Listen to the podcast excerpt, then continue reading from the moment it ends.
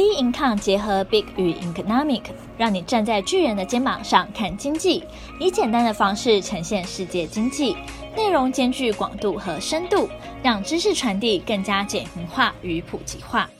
投资前沿新观点，今天由我们的财经诸葛 David Chen 向各位听众聊聊，清闲短线获利仅能择其一。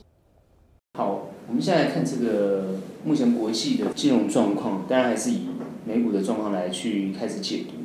美股在上一周从两根红 K 涨到啊两万九千一百九十九点，关键的两个黑 K，好往下走，这个是蛮有趣的一个现象。因为我们之前在判断，就是说上一周哦主要谈到就是 Fed 的一个决策，一个无底线的决策。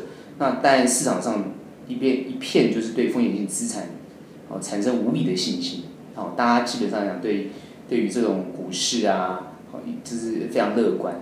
那正常来讲呢，在一个这么乐观的情况之下呢，市场是没有空方的任何的空间跟机会。但为什么在上个礼拜四、礼拜五，啊，尤其是礼拜四这一根啊这么大的一个 A K 一个巨量一个。黑黑下一个走势，而且盘中震荡非常严重。那当然还有它有一个下影线出来，其实这个是一个很合理的现象。为什么很合理的现象？这个现象就是说，你今天涨高了，在这个位置上，一有风吹草动，很多人就赶快在这个地方急杀。当然有一些论述，有一些分析啊，事后去看啊，包含这个选择权的这个问题，这个判断当然都没有错。但我的判断应该是这样，就是说，在这个位阶上来讲，不管是法人机构也好，或者是一般的投资散户也好，我觉得最大的问题就是说，大家有一种到了一个临界点的感觉。这什么叫临界点？就是说，哎，是不是行情真的有这么好吗？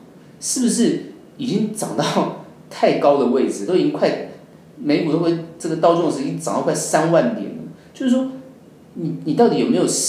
合理的这个状况来告诉我们说，它事实上真的有这么好吗？那实际上看起来，我最近在看几个分析，尤其是很多经济学家提到这个 K 型的一个概念，K 型复苏的概念。这 K 型复苏的概念，其实这个论点也蛮有趣的。这 K 型的想法是来自于二三月份这个大跌的一个情况，在大跌时候，K 的位置往上的位置是股市。但往下的位置是实体经济的这种 K 型论述，我觉得经济学家当然很有趣哦，有什么 Nike 啊，什么一大堆这种指标，这蛮有趣。但这 K 的论述，事实上好像还蛮反映目前现在的状况。当然，如果以哦这个美股四 D 黑 K 来看的话，那这个 K 好像呢股市这个 K 就好像涨不上去了。事实上来讲，并非如此哈。我们为以研判的状况来讲的话，它这个也是属于一个短线的一个情况。为什么？你看礼拜四、礼拜五这两根黑 K，事实上是吓坏了蛮多人。但实际上来讲呢，它的买盘随后呢就进去。为什么？我们从下一天可以感觉得出来。好，这两根黑 K、实体黑 K 的情况，下一天马上、马马上产生。就是说，在这个剧烈震荡的过程当中，哎，就有资金去承接它。甚至于有资金把资金呢，把往往上呃往下的动作呢往上撑，那这个往上撑的感觉，就是说我的判断就是以法人机构来讲，今天当这种利空的氛围出现的时候，他们在第一时间可能会启动立即启动这种避险机制也好，或是做卖出的动作也好，这个动作本身没有错，然后就产生一种多杀多的一种情况，但是买盘进来之后，那个。很大的这个买盘进来的时候往上拉的时候，感觉上法人机构呢又开始呢，好像呢看错了之后，自己又赶快把它买回来。我的判断是，到底谁去做了这个撑的动作？哦，我的感觉其实呢不一定是法人机构，我的判断很有可能就是所谓的这些哦蚂蚁雄兵的这种散户。我觉得散户现在分两两种。其实就在美国的散户也是一样，就是分两种一种状态。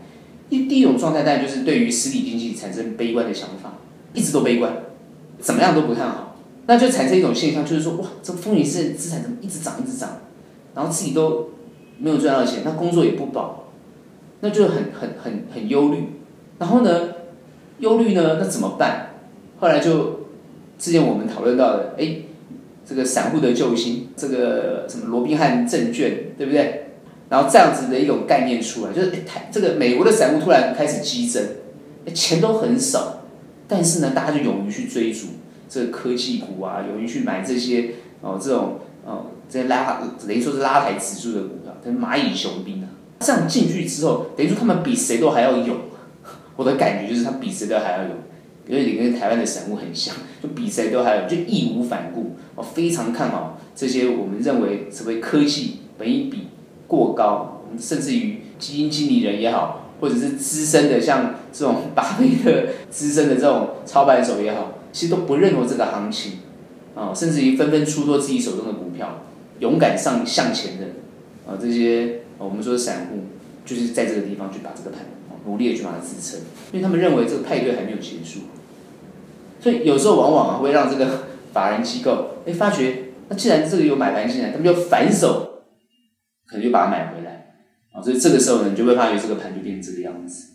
啊，正常来讲的话，当一个恐惧的一个氛围一产生的时候，照理讲多杀多，然后呢，它就一直往下跌，甚至连续跌三天，啊，形成一一个空方的一个态势。可这个地方看不出来。但我的判断是，这个地方不会有空方的态势出来。其实呢，也是我之前一直提到的。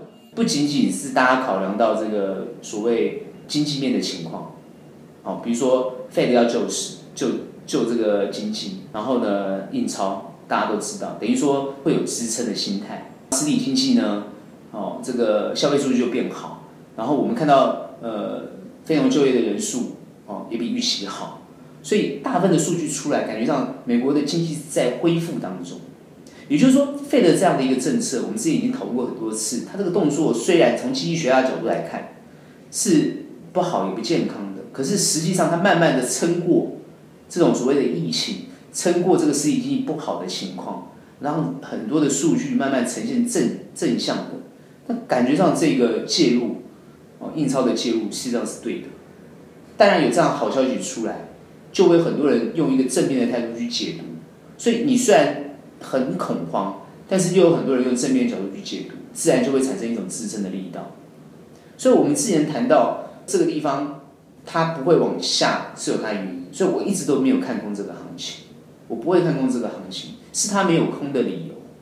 原因是因为，呃，有很多人还是会想要去支撑它。然后这个行情派对还是没有结束，恐慌会有一种派对结束的感觉，但实际上。很多人的心里面，他不让这个派对结束。再加上我们提到的，以川普的选情来看，事实上他跟拜登的拉差距是越来越小。马上要进行第一轮的辩论，总统大选的辩论在九月份，很多人已经开始在评估、在估算，可以感觉得出来，拜登基本上是完全不会是川普的对手。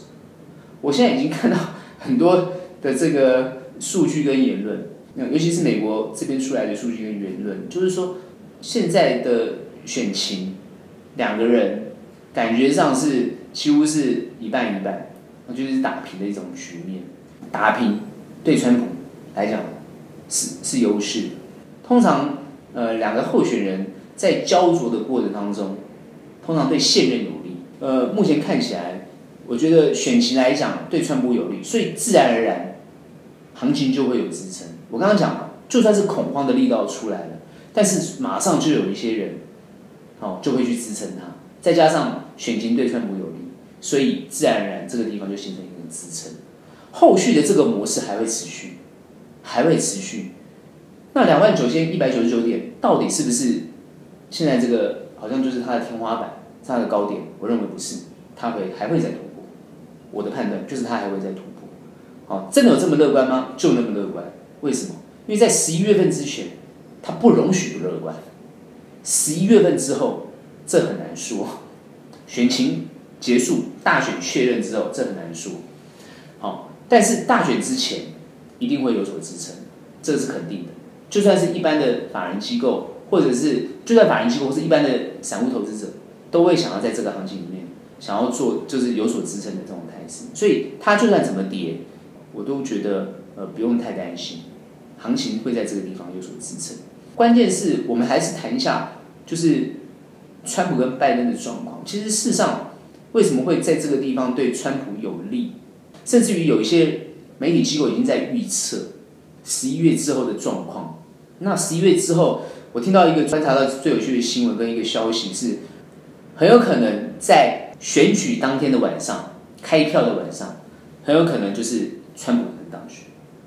但问题是，这次有邮寄投票，会不会邮寄投票的票数又去扭转川普当选的这个事实？所以现在已经很多人在讨论。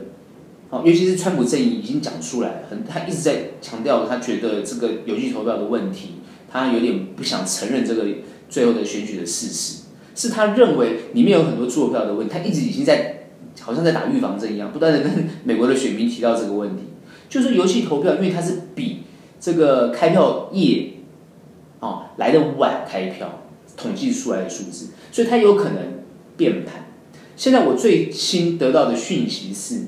川普希望能够有二次投票，也就是说，如果第一次投票的选举这个结果出来，大家都不不能接受，尤其是他不能接受了，他不能说大家不能接受他自己哈，他希望有第二次的投票，可能第二次吧，他就是觉得不要有邮寄投票，他会讲出这个论点来，其实也是我们观察到，也是我们之前上次讨论过的，美国人其实对于选举其实没那么热衷，你说很多人 其实不会出来投票。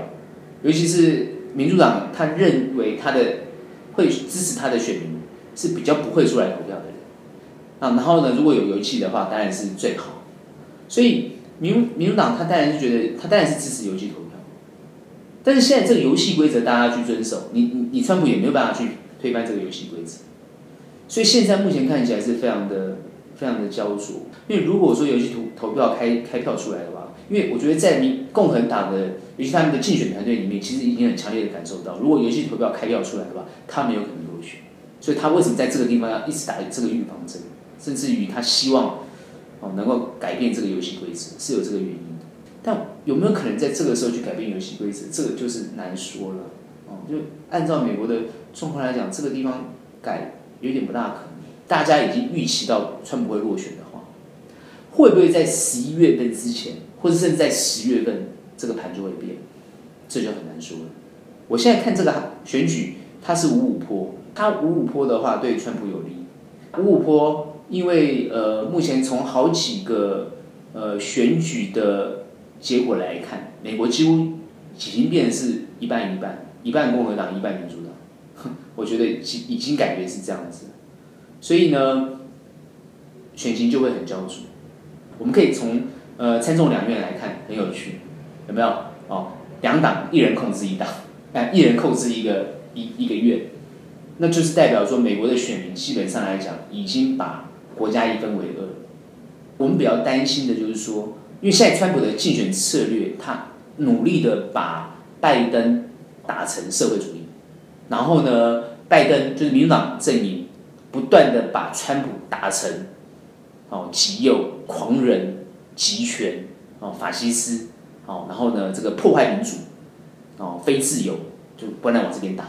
共和党就是不断的把民主党往这个社会主义去推，呃，掠夺呃美国价值，掠夺美国这个资产哦，这个破坏资本主义啊的这个模式往那边去打，等于说撕裂了美国两边，再加上种族主义的问题，再加上现在有疫情。所以他现在的选举就会产生变数，这个变数会会不会影响到从现在开始的九十十一这将近两个多月的时间的这个变化？这个就是我们会努力的去观察。我虽然判断它还会有高点，没有错，但是会不会有一些变数？这个地方就会有，那就是会这个地方的走势就会有级别，那有人会进进去，但我的感觉是。这个时候，急跌有人进去接，我的判断，去接的人很有可能就是接到刀子，所以尽可能让法人去接，而不要去让散户去接。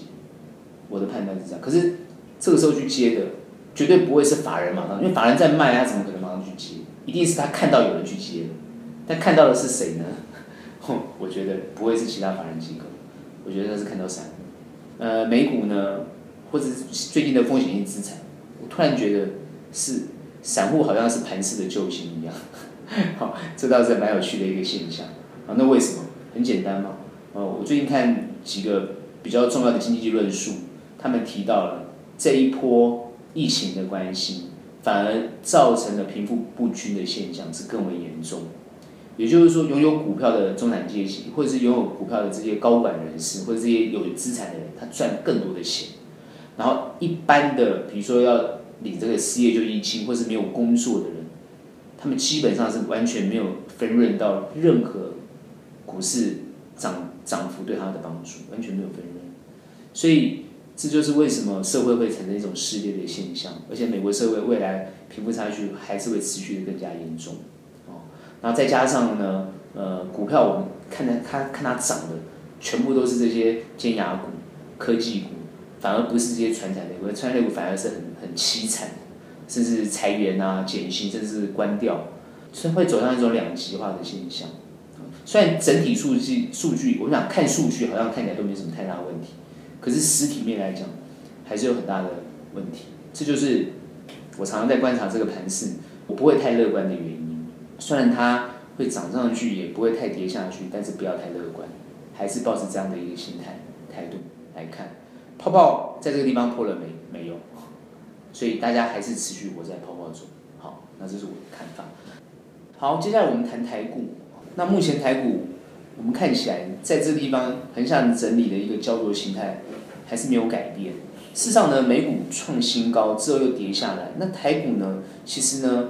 也是一样，在上一周，它虽然走的路线跟美股很像，可是它一直都没有突破它前高啊，一直都在它的这个区间里面做震荡的情况。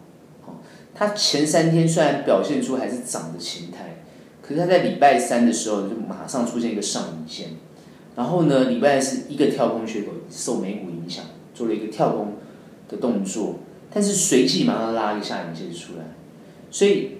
它的这个动作的走势其实跟美股有点像，就是说后面有人在支撑，哦，下面有撑，哦，但是呢，恐慌的情绪一直存在。我们从现在的这个盘势来看的话，这一根应该是今天的表现，礼拜一的状况，那这是礼拜五，这礼拜四，我们可以感觉得出来，就是说台股现在是反映美股的情况，目前是反映美股的情况。那它虽然反映。美股的情况，可是这是我之前所谈到我判断的，它会往美股的路靠近，因为它之前涨得比美股多，所以它在这个地方整理，其实好像在等美股上来一样。可是美股在这个地方修正，但修正还会再上去，所以之间它们之间就慢慢联动。所以目前看起来台股在这个位置上已经慢慢跟美股在做联动，也就说美股跌它会跟着跌，美股涨它会跟着涨，美股呢，呃，有有人去支撑它，它就会有人去支撑它。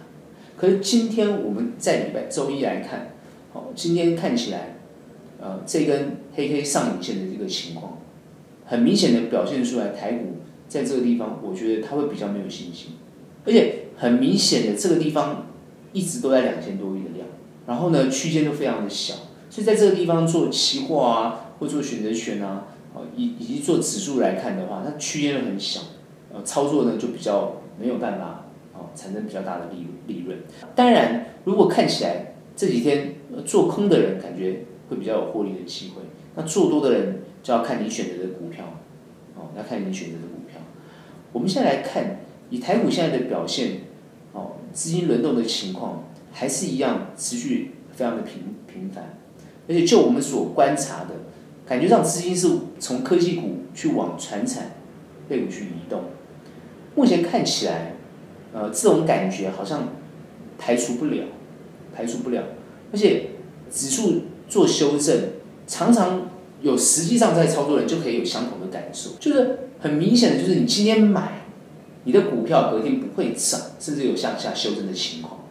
修正的时候，这个时候很多人就想说啊，那我再抱一抱，不要动。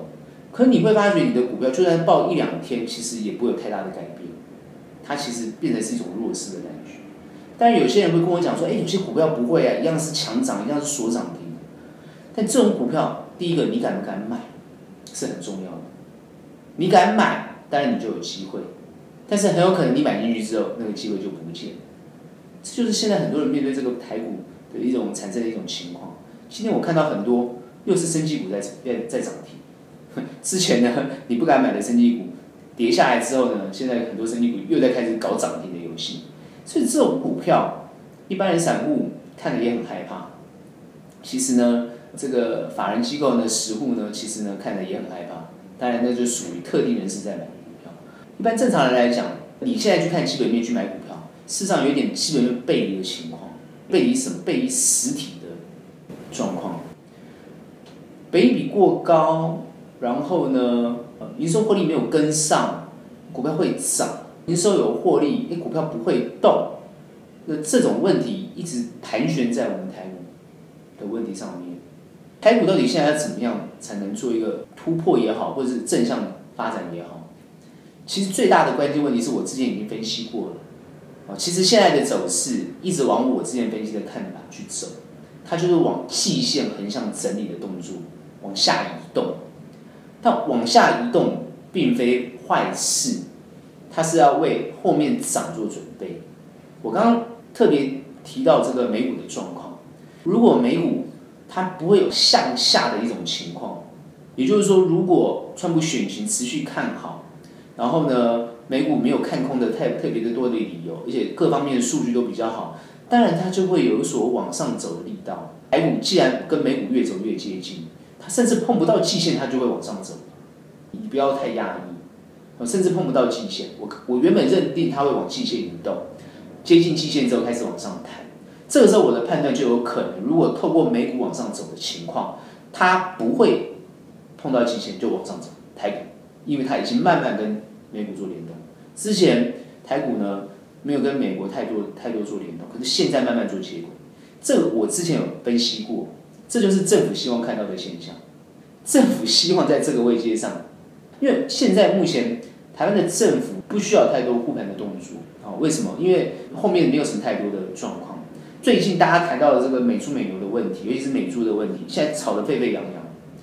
而且美猪问题好像呃还没有讨论完，还在不断的造成这个社会的这个负面的问题，马上又出现了另外一个劳退制度要改的问题。以后就是说之后所有人领劳退会领得更少，哇，这又造成另外一波很大的反弹，包含连党内民党党内的内部都都反弹。哦，像美珠现在已经党内已经很多人反弹，尤其是农业县的这个呃的这个立委都在反弹。那现在你又搞个劳劳退要要去动它，好、哦，所以民党内的立法委员大家都摇头，那个政策都是下大刀，重手在下，所以这个这个这这其实很不好，这对于他们现在很很担心。但因为目前美猪在这么样的一个呃不经过沟通，马上直接动作了。总统就直接宣布了，是不是他觉得目前台湾没有什么太大的问题啊？因为现在原本之前在上周或上上周在讨论这个中美的这个演习啊、擦枪走火的问题，或者对台海的威胁的问题，然后现在看起来好像就没有销声匿迹，然后就趁势马上现在搞个美。我的判断是这样，美牛美猪这是一个不得已的动作，这其实是配合川普，因为川普现在在拉选情，台湾在。以民进党这一次的选举也好，其实美国政府对他的支持是蛮大的，所以呃目前看起来，呃小英政府是一定要配合美，以瘦肉精的这种对人体有害的东西都可以进口，这其实是民进党政府他本身自己是一直都不能接受的东西，这是在马英九政府时代也都没有办法接受的东西，可是现在就快速的给他通过，快速的要让他进来，所以。目前我看起来，就他有一个不得已的办法，非配合川普不可。我的感觉就是这样，因为因为这次川普，我觉得对他帮帮助很大，哦，在背后帮他帮他很大，而且一直打中，一直打中。民党政府认为现在能够对付中国的唯一就是美国，他不怕中国对他任何的压力，因为他不客气的讲，他抱了这个美国的大腿。那当然，呃，他认为这样对台湾比较安全，哦，这个是他政府自己的决策。所以现在目前这个盘，我认为政府不一定会去护他，除非他有很大的修正，哦，所以他让他慢慢跟美股做联动。既然是这样的一个情况之下，他不会做护盘的动作，那就要看自己，呃，台湾呃这些不管是散户也好，或者台湾的法人机构也好，哦，是不是能够抵挡得住美国的震荡？所以现在目前看起来还是会持续震荡。我这边的操作建议，因为其实我们实际上也在操作，包括我们内部跟分析师开会跟讨论，其实对于这个盘，还是以一个横向整理的持续状况去走。而我还比较偏向，有些分析师也偏向比较偏空，比较偏空。我认为它还是会比较往季线方向移动，也就是比较偏空的看法，但是会有支撑。所以我是在偏空但不做空，还是维持我偏空不做空？选择的股票或族群，当然还是依照目前强势而轮动。也就是说，你要跟着这个轮动而做，你不是背着它而做。你背着他而做是买个保险，这个我可以接受。所谓的买个，比如说修正下来低阶横向整理啊，慢慢等它突破的这种股票，可能买个保险我可以接受。但是你真的要在这个位阶上赚到钱，你还是要追着它的轮动而比较强的股票去啊切入，然后很快的用一个短的动作来获利，这个机会比较大。哦，我最近观察，因为实物上这样子发觉就是要这样的操作。你基本上这样才能赚到钱。实际上，这个投资大众自己去尝尝试看看，你也会发觉你的操作应该也变成这种情况。不然，基本上你买着抱着还是有点难获利。这个是你自己可以去，很多人可以自己去体会看看。因为目前你看起来所有的这个行情的走势，以它的 K 线来看，它就是每天就是上影线。我看我现在在观察它，它就是呃黑 K 上影线，黑 K 上影线，黑 K 上影线，很明显。我们以十天的交易日来观察的话，它红 K 没有几根，黑 K 很多，然后就上影线，这就代表什么？信心都不足。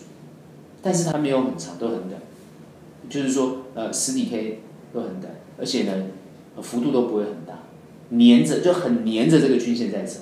所以目前它会不会破月线，站住月线是大家的观察。我的判断。它会不会站住月线？要看美国股市。如果美国股市走弱，它还是回不了它的月线。但如果美国股市走强，它有可能突破月线。但是会不会有卖压出现？会，会压着它。所以你的操作要更精准，你的操作要更灵活，你的操作就不能够很温吞，甚至等个几天。我跟你讲，你只要等个几天，你就会发觉你的股票不仅被套住，而且亏损幅度会加大。这个是我很明显的跟大家的一个警警告。做投资，你就不能够有侥幸的心态。你就必须要武装你自己，你就必须要擦亮你的眼睛，啊，全副武装的去观察这个行情，然后很精准的进跟出，那这样才有获利的机会。现在的操作难度就在这个地方，啊，不能容许你有一丝一毫的这种，啊，这个清闲的角度去看它。啊，当然你要用清闲的角度去看它，啊，你就不要用价差的角度去看它。也就是说，你今天做投资，你你用价差的角度去看它，你就不能很轻松。那你要很轻松的角度看，你就不要用价差的角度去看它。你可以放长线，用平均、用定期定额的概念，或者拉长的时间持续买的概念，来去平衡它的风险。然后呢，比如说你就算想要呃以这个呃纯的概念，或者是想要赚利息的概念，这都没有关系，这个操作都没有问题。甚至你想要买 ETF，这都 OK。但是请这些的投资人不要用。赚加差的心态去面对，因为这个时候你如果用加赚加差的心态去面对，你就会有一种长时间套牢的感觉。尤其是我还是判断不要 all in 的心态，你可以分批布局的想法。我讲的是用纯的，但如果说你今天很精准的人，你当然不怕你 all in 嘛。但是如果你今天是不是很精准，或者你没有那么专业的人，你你不要用这种纯的心态来做价差，然后用纯的心态来告诉别人说啊，我的股票被套牢怎么办？那不是很搞笑吗？你的出发点就弄错了，你的操作策略的想法就错了，你策你的你的策略一开始就错了，然后呢，你用你赚价差，然后呢，你又不停损，呃，你想存股，你又不分散风险，那你根本就是在投资市场上背离你自己的投资逻辑跟投资思维，你怎么可能获利？那不可能获利的。所以很多投资朋友要搞清楚自己的出发点。然后要搞清楚自己现在投资的立场跟位阶，然后呢去做投资，你的获利机会才会存在。